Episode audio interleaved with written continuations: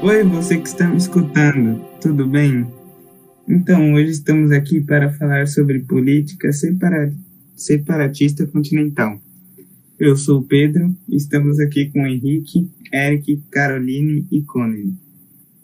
Bom, o conceito de política se transformou ao longo dos tempos, reportando a atuação voltada para um bem comum, o conceito grego, e ao uso de manutenção do poder. Henrique, o que você acha sobre esse tal de poder ideológico?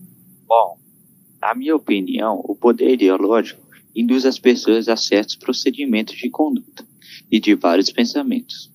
É exercido por quem pode criar e influenciar as massas com suas criações, seja no religioso, no hábito mediático.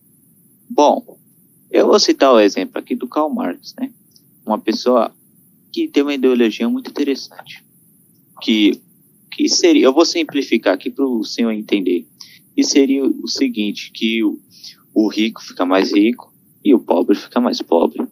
Que é o rico lá no poder, lá, luxuoso lá, fica lá com a casona, enquanto o pobre se lascando para sustentar a família, né, o proletariado, né, sustentando a família, e o rico ganhando em cima do pobre. Isso é muito triste hoje em dia, essa situação. E, e eu gostei muito dessa ideia do Karl Marx, porque isso daí representa a realidade. Até hoje, né? Porque naquela época, né? O cara pensar desse jeito, o cara já estava à frente do nosso tempo. O cara pensou muito bem, cara. É uma ideia muito boa. Então é assim. É muito interessante a ideia dele. Ele é contra o capitalismo, é claro. Claro que ele é. Ele é socialista filósofo socialista.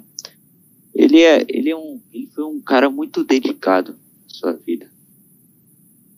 E, cara, eu, e, cara, é muito legal pensar que uma pessoa de muito tempo atrás deu essa ideologia pra gente. E pensar que várias gente de hoje em dia nem pensam assim. Bom, é, é, é isso. Eu, eu gostei muito.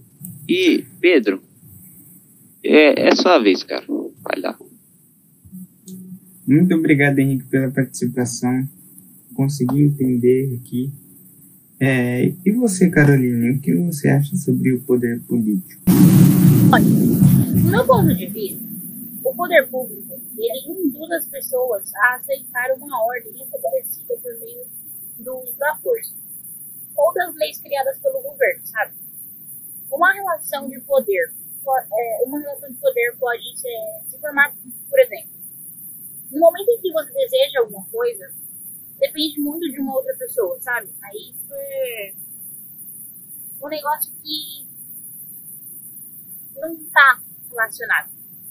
Entendeu? É, bom, eu vou falar de alguns conceitos que, que tem a ver com poder como território. Território é todo espaço geográfico diretamente relacionado com o poder político, econômico ou grupo que exerça poder, criando leis e normas de conduta dentro dessa área. A nação dispensa a existência de um território, mas ele é indispensável para um Estado. A nação, que é uma nação, é constituída por todo agrupamento de pessoas com sentimento de unidade comum, como língua, cultura, religiosidade, ou seja, sentimentos que lhes conferem o caráter de homogeneidade. Por isso que uma nação não precisa de um território. E é possível haver uma ou mais nações dentro de um Estado. O que é o Estado? O Estado, em sua essência, é abstrato. Constitui um complexo sistema dinâmico que envolve movimento e fluxo de pessoas, mercadorias e serviços. Enquanto o Estado é um sistema abstrato, o governo é a sua parte visível, sua parte concreta. Pode-se dizer que o governo é extensão ou um mecanismo pelo qual o Estado exerce poder. Os Estados possuem seus territórios determinados por fronteiras e limites, a noção de fronteira está relacionada com uma área de transição entre dois espaços geográficos.